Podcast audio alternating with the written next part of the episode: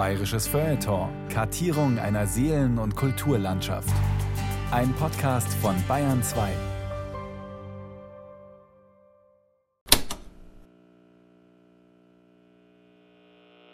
Ja, es war ein hölzernes Radio mit so einer stoffbespannten Front, mit diesen großen Rädern, da wo man rechts und links drehen musste. Die Tasten waren so ganz warmer, gelblicher Kunststoff, wo man dann richtig kräftig draufdrücken musste. Der Sammler sagt die Gebissradios. Das sind die Radios, die unten die Tasten haben, die so ein bisschen wie ein Gebiss aussehen. Ne? Der hat ein Licht, das äh, geleuchtet hat, wenn man es eingeschaltet hat. Und er hat so einen Stoffvorhang gehabt vor dem Lautsprecher. Und wenn er ihm langweilig war, hat man an den Fäden gezupft, die diesen Stoff zusammengehalten haben. dann gab es das magische Auge, das äh, dann so grün war und dann ging es auf und dann ging es wieder ein bisschen zusammen und dann hat sich das stabilisiert. Dann war der Sender optimal eingestellt.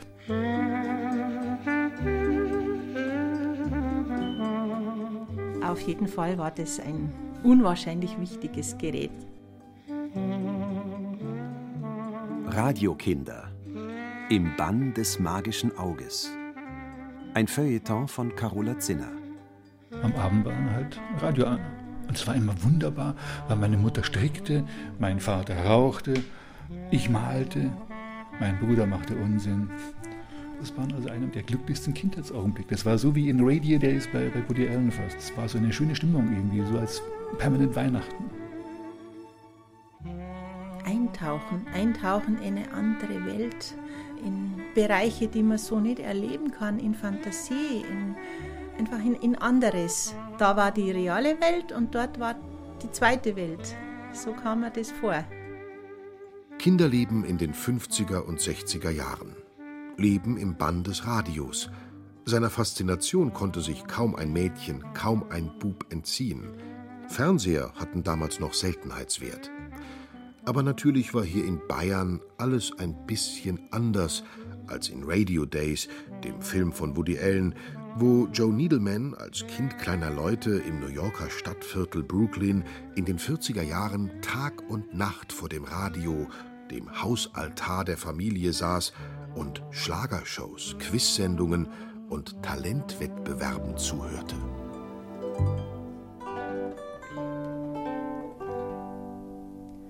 Was ist das Geld, das jedem gefällt? Während die Mutter die Küche aufräumt, hören der Vater und die Kinder im Wohnzimmer Radio. Der Vater liegt dabei auf dem Sofa, die Kinder, bereits in Schlafanzügen, sitzen auf dem Fußboden neben der Musiktruhe, einem hölzernen Kasten, der dünne Beine hat und ein schwarzes Plastikgitter vor dem Lautsprecher. Eines der Kinder presst seine Nase gegen das Lautsprechergitter. Dahinter riecht es nach Staub und Strom. Tief drinnen im Apparat leuchtet ein kleines Licht. Für das Kind wird es zum Schein einer winzigen Leselampe, unter der eine Frau in einem Sessel sitzt und eine Geschichte vorliest. Liebe Kinder, Ohren auf, Augen zu, denn jetzt kommt euer Betthupferl.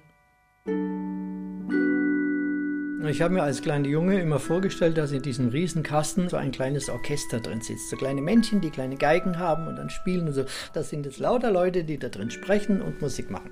Alexander Freiherr von Eyb, Jahrgang 1939. Moment, ich bringe Ihnen noch ein bisschen Anschauungsmaterial. Der Freiherr ist Gründer und Eigentümer eines Privatmuseums, in dem sich alles findet, was das Sammlerherz begehrt. Und noch viel mehr. Alte Puppen und Originalfeuerspritzen, ein Badezimmer aus dem frühen 20. Jahrhundert und ein Kinoprojektor aus etwa derselben Zeit. Das Nostalgiemuseum in Wörth-Hofdorf bei Regensburg wirkt wie das hübsch geordnete Requisitenlager einer Doku-Soap. Leben im frühen 20. Jahrhundert. Schauen Sie, das sind Detektorempfänger, die als allererste Radios zu bezeichnen sind, die gefertigt wurden. Die sind also, das sind keine Bausätze. Auch alte Radiogeräte gehören zur Sammlung, samt alten Hörbeispielen.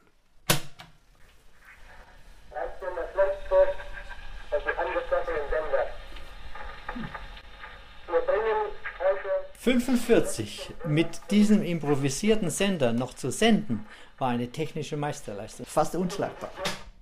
Der Wehrmachtsbericht ist der Schlusspunkt eines traurigen Kapitels der Radiogeschichte.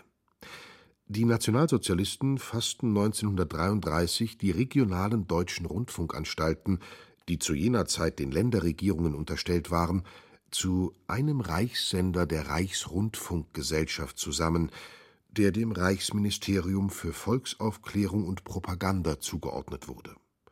Gleichzeitig forcierte Propagandaminister Goebbels die Produktion billiger Kleinradios.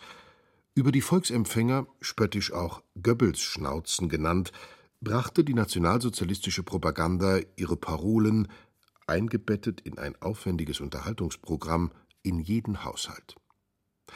Nach Ende des Krieges 1945 war es dann mit dem Radiohören für kurze Zeit vorbei, zumindest offiziell. Laut Befehl der Besatzungstruppen sollten alle Geräte abgeliefert werden. Man musste sich auf die Straße stellen und die Alliierten kamen vorbei mit Lastwagen und da wurden sie hinein verfrachtet und die Franzosen äh, taten sich ein bisschen leichter, die haben es auf der Straße gerade mit Gewehrkolben und Stiefeln zertreten. Natürlich ging nicht jedes Radio diesen Weg. Dennoch ist der perfekt erhaltene Volksempfänger im Nostalgiemuseum eine echte Rarität. Bakelitgehäuse, Stoffbezug, zwei Drehknöpfe, eine Drehscheibe, mit der sich der Sender einstellen lässt, und darunter ein kleines Hakenkreuz. Der Sammler freut sich immer besonders, wenn es Original ist. Das wurde ja nach dem Krieg rausgefeilt, dass man ja das Hakenkreuz nicht mehr sah. Neben allen konservatorischen Feinheiten hat das gute Stück für seinen Besitzer noch eine andere, sehr persönliche Bedeutung. Es handelt sich hier nämlich um sein erstes eigenes Radiogerät, erworben im Jahr 1952. Da war Alexander von Eyb zwölf. Ich hatte fünf D-Mark mir gespart und das war sehr, sehr viel Geld. Für sechs Pfennig bekam man bereits eine Semmel oder eine Brezen. Also mit diesen fünf angesparten äh, D-Mark bin ich zu einem Radiohändler im Ort gegangen und habe gesagt, ich hätte gern ein Radio. Dann hat er mir verschiedene Radios anschauen lassen und die gefielen mir auch sehr gut. Die waren so 20, 25 D-Mark. Und dann rückte ich heraus, dass ich nur 5 D-Mark habe. Und dann sagte der Radiohändler, guckte mich so ein bisschen mitleidig an, sagte, ja Bub, für 5 D-Mark kann ich da leider nichts verkaufen. Da war ich schon auf dem Absatz kehrt und wollte hinaus und er sagte, halt, Moment mal, ich habe da noch ein altes Gerät, das kann ich dir für 5 D-Mark geben und das war hier dieser Volksempfänger.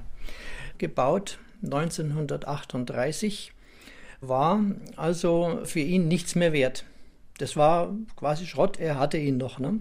Ich habe sofort den Volksempfänger genommen, bevor er sich anders überlegt hat. Und bin also damit nach Hause marschiert und hatte mein eigenes Radio und siehe da, es ging auch.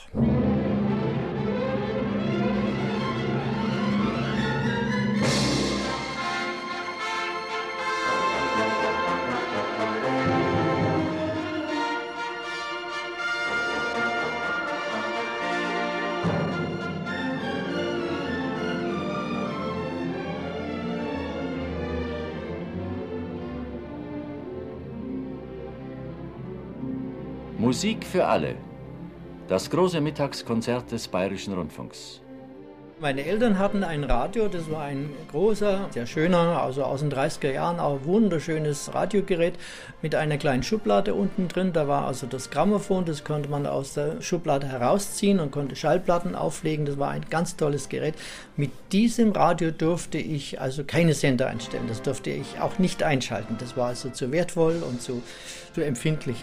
Auch meine Mutter hat es nicht bedienen dürfen und mein Vater, wenn mein Vater da war und wenn wir Radio hören wollten, mussten wir den Papa fragen, Papa, dürfen wir dieses oder jenes hören? Ich kann mich erinnern, dass der Weißviertel und der Hiesel und Gondrell und dann hat er immer gesagt, Kinder, das müsst ihr hören, das ist lustig. Also manches fand man lustig und manches fand man gar nicht lustig. Es ist auch mein Heimatsender angeschlossen, der Bayerische Rundfunk der originellste Sender, den wir in Westdeutschland haben.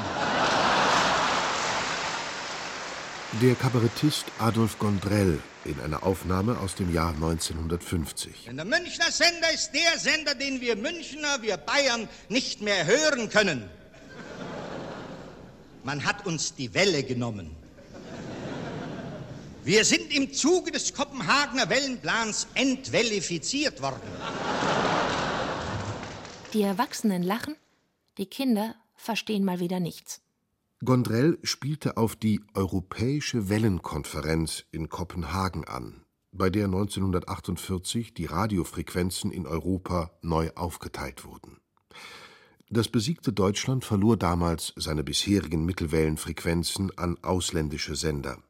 Hektisch machte man sich auf die Suche nach Alternativen. UKW, die Ultrakurzwelle, war bereits in den 30er Jahren für Versuchssendungen verwendet worden. Damals war die geringe Reichweite von UKW für die Sender ein Nachteil gewesen. Jetzt stellte sie sich als Vorteil heraus, weil man damit die Sendefrequenzen der Nachbarländer und der Alliierten nicht störte und zudem der Empfang auf UKW kristallklar war. Am 28. Februar 1949 nahm der Bayerische Rundfunk den Betrieb als erster regulärer UKW-Sender Europas auf. Parallel wurde das Programm auf einer schlechten Frequenz der Mittelwelle übertragen. Der Inhalt, so hatten es Regierung und Besatzer gemeinsam festgelegt, diente der Belehrung und Unterhaltung. Stichwort Re-Education. Es gab also sehr viel Antikriegssendungen. Ich kann mich an eine Folge erinnern, da wurden also ist der Lebensweg eines HJ-Jungen beschrieben worden, wie er also für die Hitlerjugend begeistert wurde, wie er drin aufging. Er war bei der Segelflieger HJ und er war also ganz überzeugt von der Fliegerei und von der Technik und das war so eine Sendung, da hat man gezeigt, es fing ganz harmlos an und dann war er im Krieg und ist dann gefallen. Ne? Also so kann es gehen. Ne?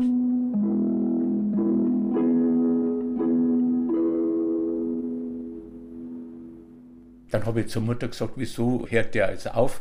Ja, hat gesagt, der alte Peter ist noch zerstört. Und tatsächlich, wie der alte Peter dann soweit wiederhergestellt worden ist, dann hat es tatsächlich das Pausezeichen geheißen, solange der alte Peter. Hans Lehrer aus München, Jahrgang 1942, Radiokind.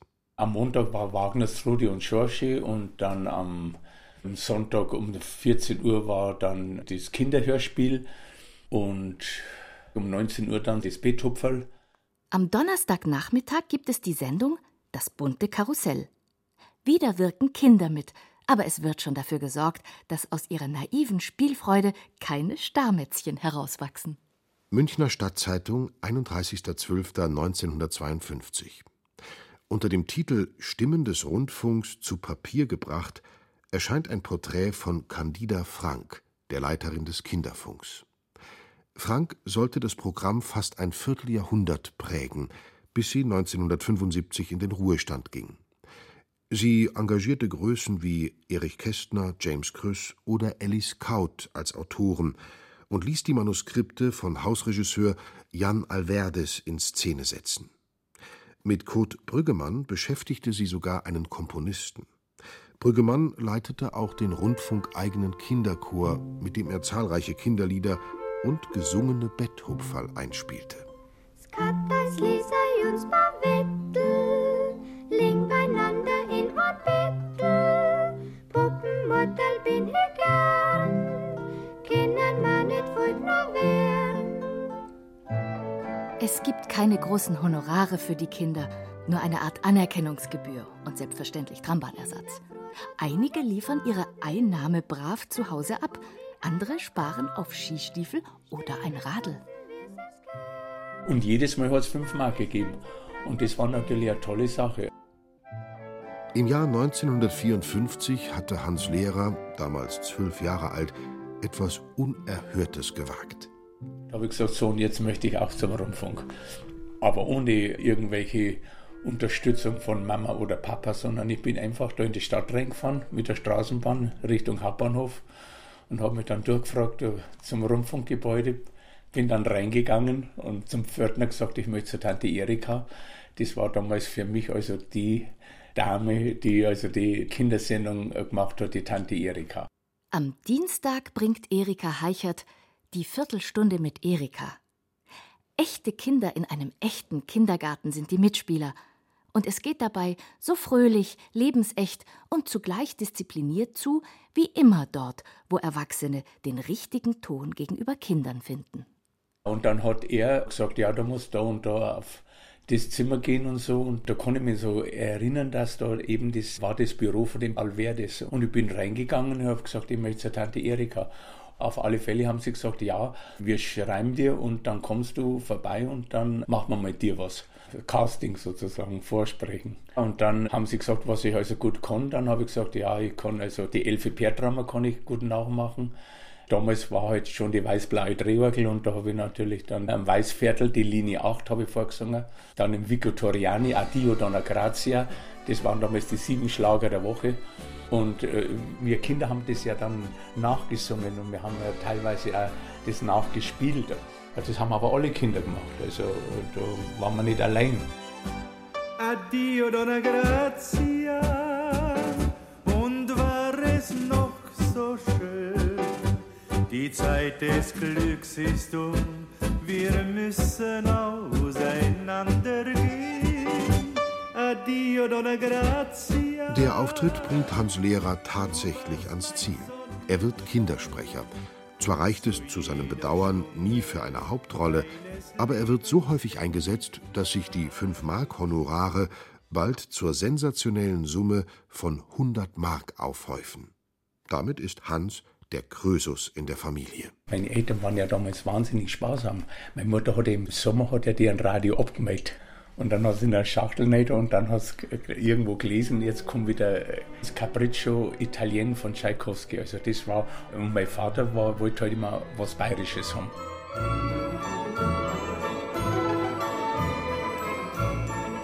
Und da ist öfters gestritten worden dann. Dann hat mein Vater immer gesagt, ach du mit dem Tchaikovsky, mit Capriccio Italien. Meine Mutter hat sich da schon durchgesetzt. Und mein Vater ist halt dann in die Wirtschaft gegangen und hat sich gedacht, ihr könnt es mir gerne haben.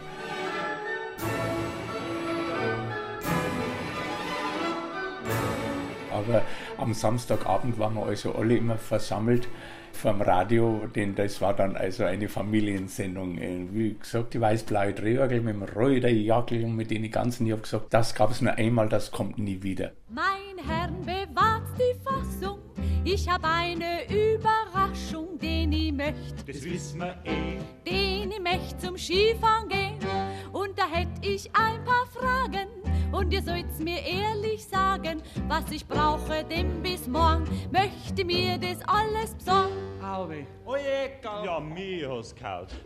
Wenn wir die auf die Schiene auflassen, dann gibt's Tode gleich im Massen. So was darf man nicht riskieren und darum müssen wir jetzt probieren, dass wir ihr das Skifahren austreiben. Die soll lieber brav zu Hause bleiben, Die Frau soll brav zu Hause bleiben. Was das Familienleben angeht, stehen die 50er Jahre im Zeichen der Restauration. Das Patriarchat, das in der Kriegszeit ins Wanken gekommen ist, feiert fröhliche Urständ. Bei vielen Kindern folgt auf die Freude, dass der Vater wohlbehalten von der Front zurückgekehrt ist, die ernüchternde Erkenntnis, dass damit ein Familientyrann Einzug gehalten hat. Auch bei Alexander von Eyb. Stundenlang hörte er die Wagner-Opern, man durfte sich nicht unterhalten, man durfte nicht husten, man durfte nicht niesen, man durfte gar nichts. Und daher ist mir also es wesentlich leichter dann äh, besser gegangen, wie ich meinen Volksempfänger hatte. Den habe ich dann auch während der Schulaufgaben machen, habe ich ihn auf EFN gestellt und habe Radio EFN gehört. Den Sender der amerikanischen Besatzer. Und der war ja in München und war ein starker Sender, den konnte man also selbst mit dem billigsten Radio konnte man also EFN hören und die brachten selbst am Sonntag, was ja im Bayerischen Rundfunk nicht war, da war also nur Trauermusik, also getragene Musik und, und, und schwer zugängliche Musik und im EFN, der brachte also schon Schlager, Fats Domino ist mir in guter Erinnerung und vor allem also diese Hillbilly Rally, diese Western-Songs und so weiter, die haben mich sehr begeistert. Hello everybody, how are you all? This is yours truly, Alan Freed. Get your dancing shoes on and welcome to the Rock and Roll Dance Party. One, two, three o'clock, four o'clock. Mein Vater hat oft geschimpft, mein Vater war kein großer Radiohörer, der hat immer gesagt, immer muss ich mich an die Kiste anpassen und jetzt will ich aber gerade nicht, aber da ging gar nichts. Das war zum Beispiel am Mittwochabend der Fred Rauch mit seinem Wunschkonzert. Da saßen wir und haben das gehört und dann kam die Elisabeth-Serenade jedes Mal vor und das fanden wir alle miteinander total spannend. Also der Fred Rauch musste sein. Ursula Elixhauser aus München, Jahrgang 1949, Radiokind aus der Schule heimkommen, essen, Kindersendung hören und Hausaufgaben machen. Das war so der Rhythmus des Tages. Ich bin aufgewachsen in einem Haus zusammen mit den Großeltern, also mit Eltern und Großeltern und Geschwistern. Und die Oma hatte eine Wohnküche und in der Wohnküche gab es in einer Ecke ein Board und da stand ein Radioapparat drauf. Und ich habe mit großer Begeisterung eigentlich fast immer die Kindersendungen gehört. Am liebsten habe ich so Serien gehabt, sowas wie den Jeremia Schrumpelhut. Den habe ich ja rauf und runter gehört. Grüß euch Gott, hier ist der Jeremias Schrumpelhut. So begann die Kinderkultsendung der 50er und 60er Jahre. Ja, Kinder, wenn man in den Weltraum starten will, dann ist das gar keine so einfache Sache. Die Geschichten vom klugen und tapferen Jeremias Schrumpelhut und seinen weit weniger vorbildlichen Gefährten liefen ab dem Ende der 50er Jahre bis 1971 im ersten Programm. 250 Folgen im Zwei-Wochen-Rhythmus.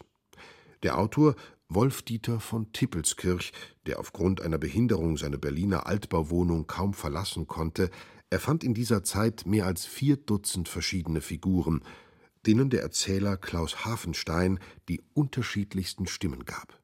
Der Angsthase Quietsch piepste, das Mondschaf Ludmilla quäkte, das Wurzelmädchen maulte und seine langbärtige Majestät König Eierbarts, der Erste, war deutlich hörbar von cholerischer Natur. Potz dreimal Kiesel, Donner, wackert aus! Du musst eine verschimmelte Schrippe gefrühstückt haben, du vollkommen verblödetes Kaklei! Genügt es nicht, dass ich mit der Rakete fliege? Soll ich vorher schon in meinem eigenen Bett mit Hinterpuff durch mein eigenes Dach raketen? Das ist ja gegen Pietät und Takt. Raus aus dem Keller, du Hinterpuffer. Verziehe dich mit deinem ganzen Kram unter den unbewohnten Teil der Zwergenburg. Tempo, oder du fliegst hochwissenschaftlich durch einen Hintertritt. Mit dieser Ankündigung war freilich nicht zu spaßen. Ich habe eine ziemlich klare Vorstellung davon gehabt, wie Jeremias Schrumpelhut auszusehen hat. Hermann Neumann aus Saal bei Kelheim, Jahrgang 1956, Radiokind. Eine klassische Radiohörsituation war, man war krank, man lag auf der Couch in der Wohnküche, das Radio lief und man hatte die Ruhe, sich da mal in aller Gemütlichkeit was anzuhören.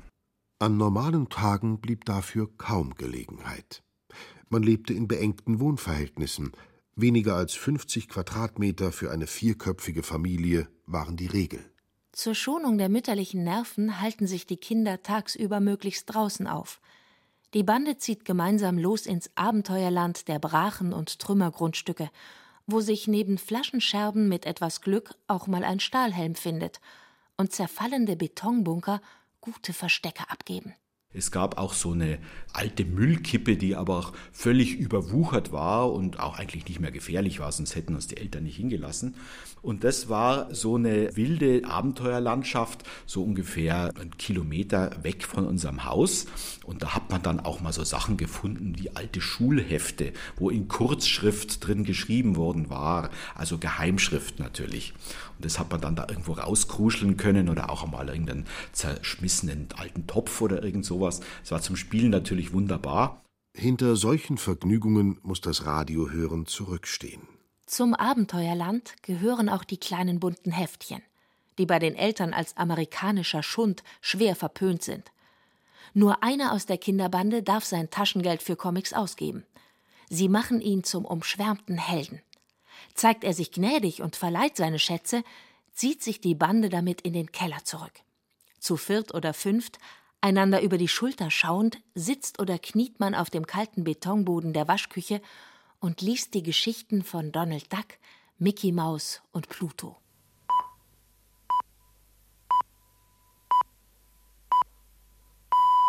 Das Radio hingegen gilt daheim als absolut vertrauenswürdig. Die Stimmen aus dem Lautsprecher verkörpern Autorität, Bildung und Kultur. Für Kinder gibt es neben dem täglichen Betthupferl rund zwei Stunden Programm in der Woche. Hörspiele, Lesungen, Magazine und Spielesendungen. Doch um das zu hören, muss man einige Hürden meistern. Weil die Eltern sparsam sind und keine Radiozeitung kaufen, ist es bereits eine echte Herausforderung, die Sendungen überhaupt zu finden – Sie laufen nämlich je nach Wochentag zu verschiedenen Zeiten und zudem wechselweise im ersten und im zweiten Programm. Die nächste Schwierigkeit entsteht aus dem Umstand, dass dort, wo das Radio steht, nur selten die nötige Stille herrscht. Ich hatte einen riesen Terror gemacht, Ruhe beim Essen, weil ich wollte das hier hören. Günter Scharf aus München, Jahrgang 1958, Radiokind. Ja, und meine beiden missratenen älteren Brüder, wenn, äh, schon blöd, mich aufgezogen, natürlich als Jüngsten. Und dann hatte ich am Nachmittag dann endlich meine Ruhe, als sie die Sendezeit verschoben hatten. Am Sonntagnachmittag um halb drei kam jetzt irgendwie der Kinderfunk und da hat man dann schon geschaut, dass man rechtzeitig vom Spazierengehen wieder da war. Beziehungsweise eventuell gar nicht zum Spazierengehen mit musste. Das war auch so eine mehr zähneknirschend erduldete Zeremonie, aber es, wir hätten anderes lieber gemacht. Und unsere Oma lebt ja noch bei uns im Haus und äh, die Tante, die war auch regelmäßig bei uns zu Hause, die Tante Hilde. Und äh, wenn das Wetter irgendwie äh, ging, dann wurde da zu bestimmten Anlässen spazieren gegangen.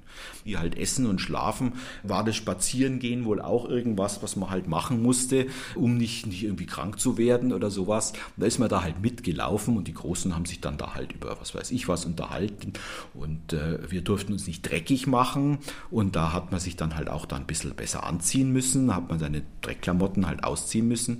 Und da sind da so gewisse Kurse abgeschritten worden und dann rundete sich das und da waren wir dann wieder daheim und dann ist Kaffee getrunken worden.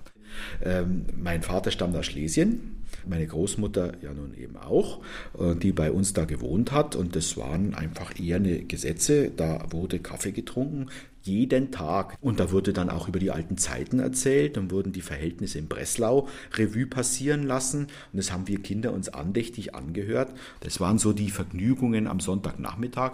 Und wenn das jetzt mit einer Sendung kollidiert hat, dann hat man schauen müssen, dass man es irgendwie gedeichselt bekommen hat. Aber manchmal ist es eben schwierig gewesen, wenn die Termine sich überlagert haben.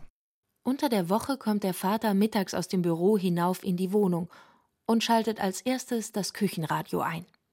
Die Mutter verteilt das Essen auf die Teller, von draußen dringt das Läuten der Kirchenglocken herein, aus dem Radio ertönt das Zeitzeichen für zwölf Uhr. Dann ist nur noch das Klappern von Besteck auf Porzellan zu hören. Und Männer mit tiefen, bedeutungsvollen Stimmen reden von einer Welt, die den Erwachsenen vorbehalten ist. Nur in Ausnahmefällen dringt etwas davon zu den Kindern durch. Ich kann mich zum Beispiel noch an den Trausnitzbrand erinnern. 1961, also mit fünf Jahren.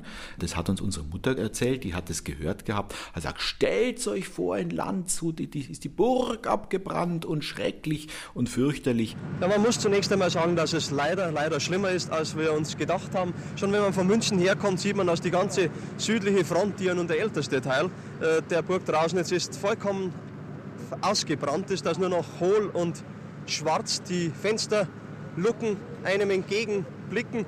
Dass es jetzt noch qualmt und brennt, obwohl es schon sieben oder acht Stunden her ist seit Beginn des Brandes. Hier Ingeborg Bachmann, der gute Gott von Manhattan, Dieter Wellershoff, der Minotaurus. Geil, würde ich heute alles nochmal hören wollen. Die Dachkammerspiele, unterhaltsame Abendgesellschaft bei Helmut M. Backhaus. Im historischen Archiv des Bayerischen Rundfunks lagern zahlreiche Dokumente zur Geschichte des Senders, darunter auch die aufwendig gestalteten Hefte, mit denen zwischen 1956 und 2004 das Programm des kommenden Halbjahrs angekündigt wurde. Kinderfunk, hier, das Kinderfunk. Gespenst von Canterville, von Oscar Wilde. Hübsch. Frauenfunk weiß ich noch, das war immer, wenn ich krank war und vormittags zu Hause bleiben musste, zusammen mit meiner Mutter, Frauenfunk. Dann gab es mit Rezepten. Und dann musste ich auch immer ganz ruhig sein, weil meine Mutter mitschreiben wollte. Die hat sich zwar nie daran gehalten an das Rezept, man immer ihren Eigensenf gekocht, aber das waren dann irgendwie so, so, ja, so Frauenthemen ganz einfach. Das war auch geil. Das hieß es, wer war der Täter? Mitraten, so quasi Krimi. Und hatten sie nicht, wie heute üblich, so nach einer Viertelstunde so eine kurze Zusammenfassung, wer nun was, ne? sondern man musste wirklich aufpassen und dranbleiben. Die Krimi-Kultserie aber war Dickie Dick Dickens.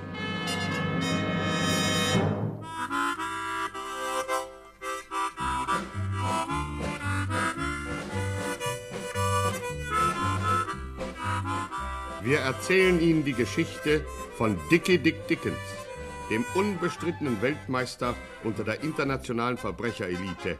Dickie Dick Dickens dem bescheidenen, aber gloriosen Matador der Unterwelt. Um Gottes Willen, nächste Woche, das darf man ja nicht versäumen, da ist wieder Dicke Dick Dickens. Das waren also unsere ersten Kriminalhörspiele, die wir so mitgekriegt haben als Kinder. Wer es härter mag, hört Dorothy Sayers, Agatha Christie und Francis Durbridge, falls die Eltern es erlauben.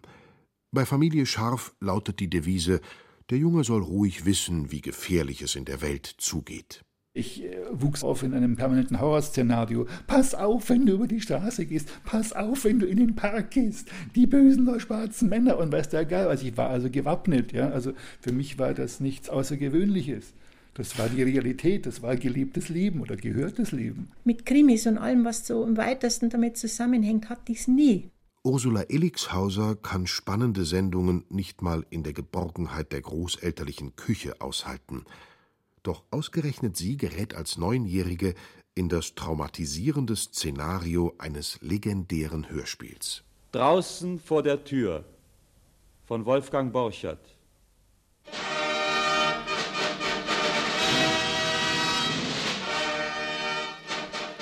Allein in meinem Zimmer und ich weiß noch, dass es mich ungeheuer fasziniert und überhaupt nicht losgelassen hat, aber auch äh, was ganz Bedrohliches plötzlich da war. Im Raum war dunkel und grau. Ein Mann kommt nach Deutschland. Er war lange weg, der Mann. Sehr lange. Vielleicht zu lange. Und er kommt ganz anders wieder, als er wegging. Er hat tausend Tage draußen in der Kälte gewartet. Und als Eintrittsgeld musste er mit seiner Kniescheibe bezahlen. Ein Mann, der allein völlig hoffnungslos durch die Gegend geht, das hat mich unglaublich beeindruckt und lang nicht losgelassen. Weil für sie kein Zuhause mehr da ist. Und ihr Zuhause ist dann draußen vor der Tür. Ihr Deutschland ist draußen. Nachts, im Regen, auf der Straße. Man musste bei der Sache bleiben, weil es war ja ein Hörspiel. Und dann ging das halt im Kopf ab. Und ja, das war dann halt Hirntheater. Gehobene Unterhaltungsmusik. Ich weiß es jetzt noch. Mein Gott, es kommt wie ein Flash daher. Verehrte Hörer, in der nächsten Viertelstunde unterhält sie die Streichergruppe des Rundfunktanzorchesters unter Leitung von Franz Däuber.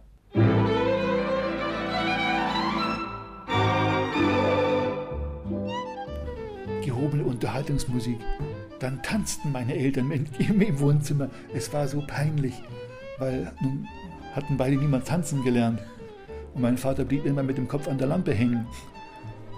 Und dann durften die Kinder auch nicht lachen. Es war grauenvoll.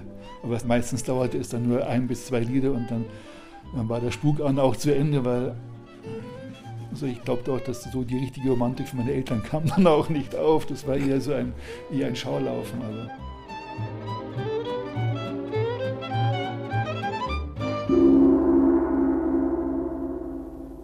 Wir senden den Schulfunk. Unter der Woche steht täglich der Schulfunk auf dem Programm, im ersten und im zweiten, vormittags und nachmittags. Bildung ist in der Nachkriegszeit ein hochgeschätzter Wert, und der Schulfunk soll in enger Zusammenarbeit mit dem Kultusministerium dazu beitragen. Ein einzigartiger Wurf gelingt der Redaktion mit dem Auftrag an Karl Orff, Musik für Kinder zu schreiben. Der Komponist entwickelt aus seinem schon vorhandenen Schulwerk eine neue Musikpädagogik, die heute in der ganzen Welt bekannt ist. Für Bayerns Kinder wird der charakteristische Orff-Klang zum prägenden Höreindruck.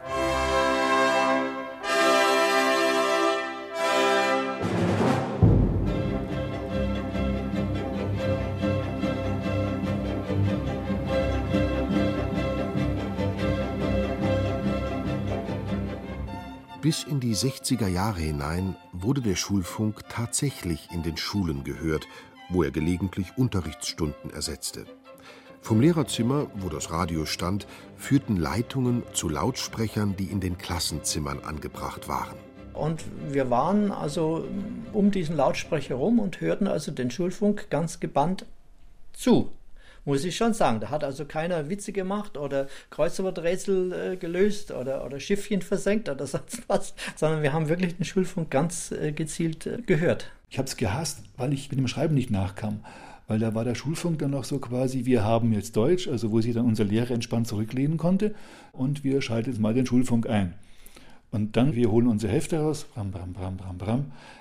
Aber der Depp im Radio konnte uns ja nicht sehen, der wusste ja nicht, wann wir unsere Hefte draußen hatten. Ja? Und dann schreiben wir so und so und so und so und ich kam nie mehr, nie mehr mit dem Schreiben hinterher. 1860 mit Bronnenmeier. Bronnenmeier sehr selbstsicher durch seine beiden Tore mit einem Ange Bei solchen Sendungen ist das Tempo kein Problem. Außen zu Auernhammer, von dort zu Küppers, von Küppers zu Auernhammer, von Auernhammer nach innen. Schuss von Bronnenmeier. Bis zehn Jahre war ich ja noch ein begeisterter Fußballer. Und dann hatte ich zu Weihnachten so ein Tischfußballgerät bekommen. Also kein Kicker, sondern die waren dann an so Federn montiert, stationär. Und die Kugel rollte dann immer zu einem hin und man musste dann immer, immer zielen damit. Auf jeden Fall, wenn dann im Radio Fußball kam und mein Vater dann zuhörte, dann spielte ich das quasi auf meinem Fußballbrett nach. Ja? Bloß immer dann, wenn es Tor war, passte es halt nicht, verdammt.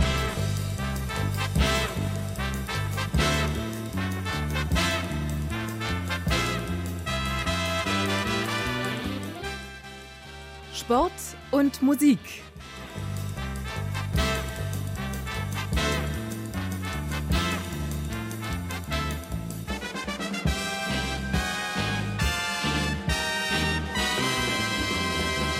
Ein Radio-Jingle zu hören aus der Zeit, das ist wie ein Geruch. Ich bin sofort drin in der Szenerie bei uns in der Küche. Hans Gruber, Jahrgang 1960. Samstag 16 Uhr, heute im Stadion mit Oskar Klosi und Sami Drechsel. Und ich glaube, Fritz Hausmann war dann im Studio und dann ist man immer zum Stadion an der Grünwalder Straße. Und wir waren aufgeregt, wenn die 60er gewonnen haben und tief traurig, wenn dann um halb fünf dann festgestanden ist, oh Scheiße, haben sie wieder verloren und so. Ja, und dann nach heute im Stadion war ja Radio aus, Hinaus in den Garten, Fußball raus und geschossen ins Tor rein. Eine halbe Stunde Fußball gespielt, um das nachzumachen, was die 60er vermasselt haben. Richard Gruber, Jahrgang 1954. Ja, man ist ja in solchen Fällen dann direkt vom Radio guckt. Knapp vom Lautsprecher. Also, dass man ja nichts überhört hat. Ferdinand Gruber, Jahrgang 1952. Die Gruber-Brüder aus Apfeldorf. Radiokinder. Und jetzt, meine lieben Kinder, kommt eure Stunde. Die ersten Radioerlebnisse waren ja eindeutig Pumuckl. Das war 13.30 Uhr Sonntagnachmittag. Also kurz nach dem musikalischen Tafelkonfekt mit alter Musik und Barockmusik, das immer am Sonntag kommen ist und seither habe ich die, immer die Assoziation, schönes Wetter und Sonntag ist Barockmusik und das hat sie richtig eingebrannt. Dann war 13.30 Uhr Pumuckl. Hui, wie das wirbelt, wie das staubt. Großer Nebel von Staub. Aber der Haken war, um 14 Uhr begann meistens die Andacht in der Kirche und als dienstfähiger Ministrant, auch diensteingeteilter Ministrant, musste man das ein Zehnerl verdienen. Und dieses Zehnerl ist nur, wenn man pünktlich war. Das war man hin und her gerissen, weil man musste um 5 vor 2 los und da war Pumuckl oft noch nicht aus und man ist dann auf der Anrichte gehockt und hat schnell und Mutter hat gesagt, schnell, schnell, schnell, schnell. Und dann ist man hängenden Hauptes ist man dann losgerannt und ist gespurtet und hat möglichst viel noch vom Pumuckl mitgenommen. Schau, ich hebe einen Nagel hoch und dann werfe ich ihn wieder hinunter. So, jawohl. Und nochmals. Und au, au, au, au, au, ich habe mich gestochen in den Fuß. Oh, oh, oh.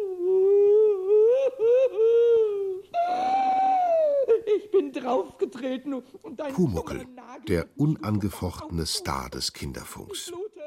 Die Hörspielreihe startete im Februar 1962. Wie bei Jeremias Schrumpelhut wurde auch hier das Eltern-Kind-Thema unterhaltsam variiert. Pumuckl und sein Ziehvater Meister Eder geraten ständig in Konflikte darüber, wie man sich benimmt und wie man schwierige Situationen löst. Anders jedoch als im Schrumpelhut, wo etwa das Wurzelmädchen oder der Angsthase gelegentlich Ohrfeigen oder Prügel von Jeremias oder seiner Haushälterin bekommen, löst der alte Schreinermeister Eder seine Probleme mit dem Kobold stets liebevoll. Damit ist Pumuckl ein Vorgriff auf die neue Pädagogik, die Ende der 60er Jahre die autoritären Vorstellungen der Nachkriegszeit ablöst. Den Müttern wird dieser neue Trend vormittags im beliebten Notizbuch auf Bayern 1 vermittelt, einer Sendung des Frauenfunks, wie der Familienfunk bis 1968 hieß.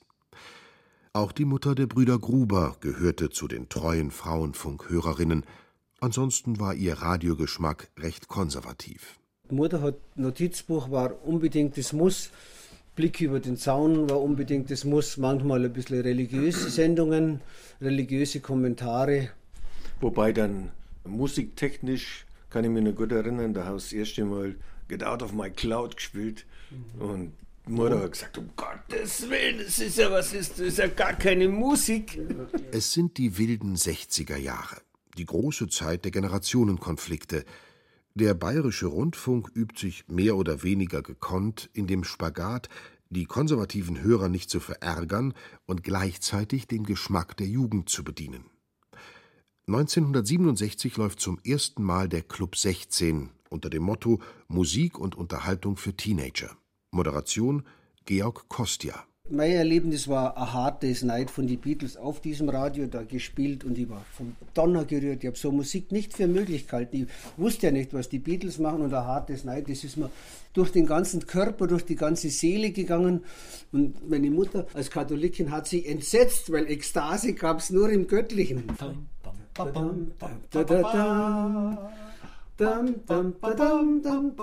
Aus Wald und Gebirge. Sendung für Bergsteiger und Naturfreunde.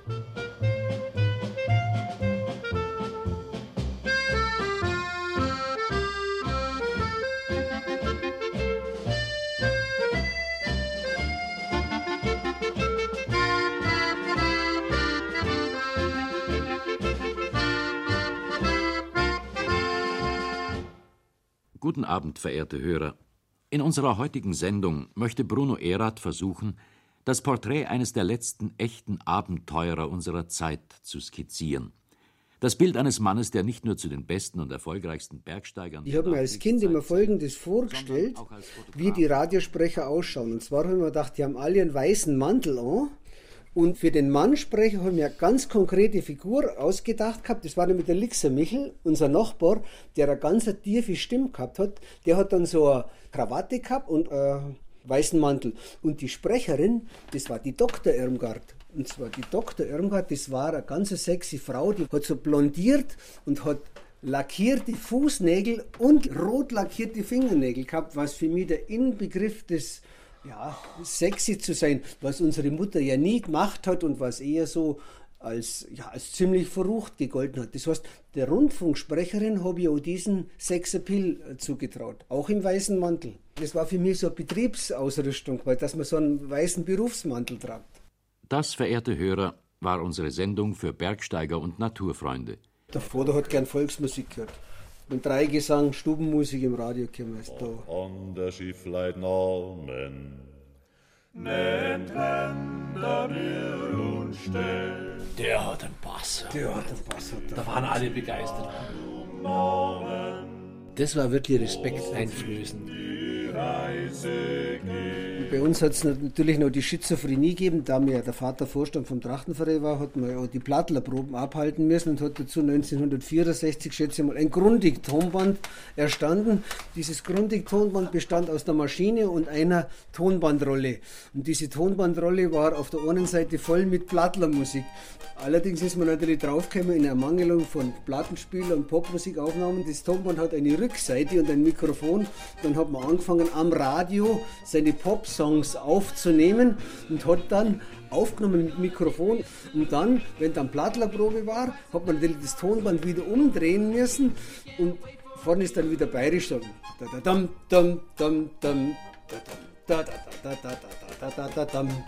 breit im Winkel Blattler ist dann da drauf gewesen. Und wie man hätte umgedreht und hätte dann diese Volksmusik empfinden, natürlich völlig gegengesetzliche Popmusik gehört. Das sind ja Sporttaucher. Wo haben Sie dann am liebsten getaucht? Das war an der, in Portugal. In Portugal an der Westküste wahrscheinlich, ja. Das teure Grundig-Tonbandgerät ist in Radiofamilien heiß begehrt denn es bietet zum einen die Möglichkeit, Lieblingssendungen aufzunehmen und später nochmal anzuhören, zum anderen lassen sich damit auch eigene Versuche als Radiomacher unternehmen, wie dieses Interview des elfjährigen Xaver aus Deisenhofen mit seinem achtjährigen Bruder Stefan, aufgezeichnet mit einem Grundig-Gerät im Jahr 1969. Da muss man doch weit runter in die, in die Tiefe. Das, Ja. das kommt darauf an, wie tief sie ist, natürlich. Aber wie sind Sie überhaupt zu diesem seltenen und gefährlichen Beruf gekommen? Ich sah am Fernsehen Sendungen und da dachte ich mir, hm, das wäre doch was für dich. Ist schön, unter Wasser, da sieht man außerordentliche Fische, große, kleine. Und haben Sie dann eine Taucherschule besucht und, oder, und, und haben, Sie, haben Sie sich das Tauchgerät und alles selber gekauft? Ich habe mir alles selber gekauft, ja. Tauchschule, nein, habe ich keine gebraucht. Also einfach, einfach, Stück einfach, Stück einfach dazugelernt. also, also gewissermaßen aus dem Stegreif. Am Deutschunterricht hatten wir gesagt, okay, wir machen ein Hörspiel. Und waren dann zu viert. Und der Michele eben, der war ja dann der, der Mafiosi, der gefoltert wurde. Ja, und das brachte der schon damals mit knappen elf Jahren wirklich gut rüber. Und dann war es ja keine leichte Aufgabe, man konnte ja nicht schneiden, sonst irgendwas, sondern wir hatten diese Spulen-Tonband. Und dann mal Stopp, Stopp, Stopp, jetzt wieder auf Anfang und so weiter. Und dieses schwere Ding nach außen irgendwie zu schleppen, weil es brauchten ja auch Atmo und Hall und so weiter. Sollte ja so sein wie im richtigen Hörspiel. Man hatte das Mikrofon dann unten pendeln lassen, wenn man dann ging und dann Wagentüren knallen und so weiter oder Tür auf. Es hatte Stunden gebraucht, bis wir die richtige Tür gefunden hatten, so eine Eisentür, die auch richtig quietschte. War ja dann irgendwie so ein alter Bunker dann. Aber das hat dann wirklich noch Spaß gemacht. Man wusste auch haargenau, wie man jetzt ein Pferd machte mit, mit, mit sonst irgendwas oder man machte Leute, die irgendwo im Gleichschritt Marsch gingen, ein Papier und dann oder Glas einkippen. Ja, und unsere armen Schulkameraden waren dann dazu verdonnert, eine halbe Stunde lang zuzuhören. Und wir vier bekamen alle eine Eins. Und haben, haben Sie dann Urlaubspläne? Urlaubspläne habe ich keine, denn ich bin ja sowieso immer im Urlaub. Ach so, ja, stimmt auch wieder. Und was war jetzt eigentlich Ihr schönstes Erlebnis? Ich fing eine Krake. Einen Kraken? Ja. ja wie? Wie fingen Sie das? Also es war eine ziemliche List. Ich sah ihn einmal in einer Höhle und da dachte ich mir, muss doch irgendeinen Weg geben, wie man den da rausbringt. Da habe ich es mit Locken versucht, ist aber nicht gegangen. Dann habe ich es mal probiert, indem ich ein goldenes Geldstück dahingelegt habe und da schoss aus dieser Höhle schoss ein Fangarm des Kraken hervor und packte das Geldstück und schoss sofort wieder in die Höhle zurück. Und hat's reingeholt.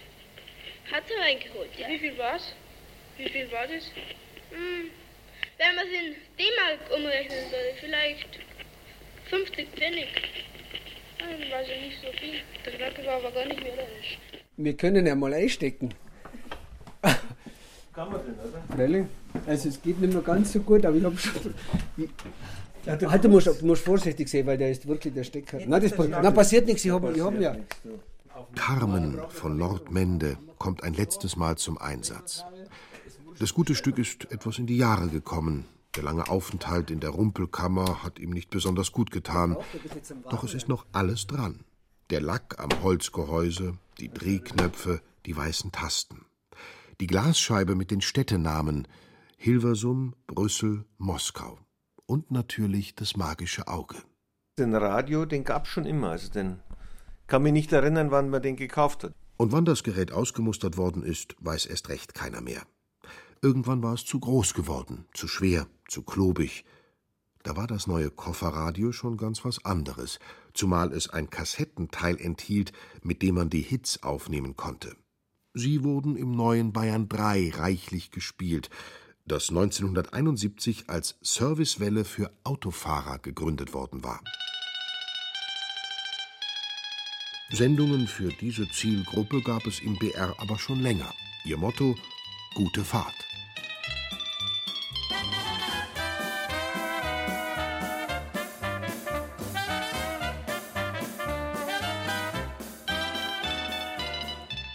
Im Auto wird noch Radio gehört, im Wohnzimmer aber verliert es an Bedeutung. Dort, wo all die Jahre die Musiktruhe auf ihren dünnen Beinen gestanden ist, prangt nun der Fernseher. Die Eltern haben den Kauf des teuren Stückes lange hinausgezögert. 1969 aber war es soweit. Schließlich sollte es die ganze Familie miterleben, wenn zum ersten Mal ein Mensch den Mond betritt. Und so sitzen die Radiokinder in der Nacht vom 20. auf den 21. Juli 1969 schlaftrunken vor dem Bildschirm und sind dabei beim großen Schritt für die Menschheit. Junge, schau dir das an, das ist Geschichte. Ich sah nur irgendwas schwarz-weiß vergrieseltes, rumhoppelnderweise. Das hätte auch irgendwie ein schlecht angestellter Osterhase sein können damals.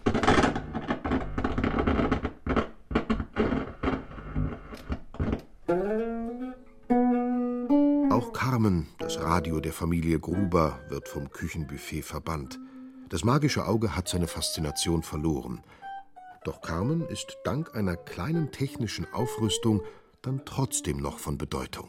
In meiner Klasse am Gymnasium Schonga war Rockmusiker und der hat mir gesagt, wenn ich meine Elektrogitarre habe und die verstärken möchte, kann ich das ganz einfach mit dem Radio. Da ist auf der Rückseite ein Stecker, der heißt Tonabnehmer und dann brauchst du einfach bloß einstecken, dann hörst du die Elektrogitarre. Und dann bin ich zum Kleinen, das war unser Fernseh- und Radiogeschäft, wo wir immer einkauft haben und habe genau diesen Tonabnehmerstecker erworben für 6,50 Mark, das war mein Monatstaschengeld wahrscheinlich, und habe dann diesen Stecker hinten eingesteckt und konnte dann diese Elektrogitarre einstecken und habe dann Elektrogitarren-Sound aus meinem Carmen Nordmende Radio gehört, worauf die Mutter natürlich wiederum entsetzt war, dass ihr Sohn jetzt vielleicht Rockmusiker wird, was ich dann bald drauf geworden bin.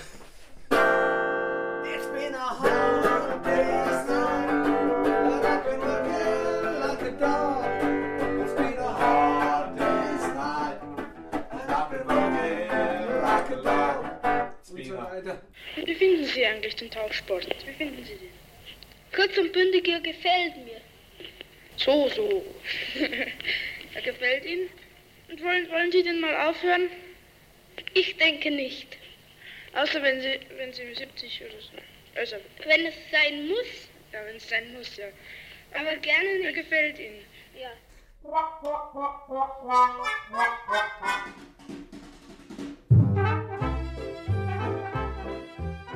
Radiokinder im Bann des magischen Auges.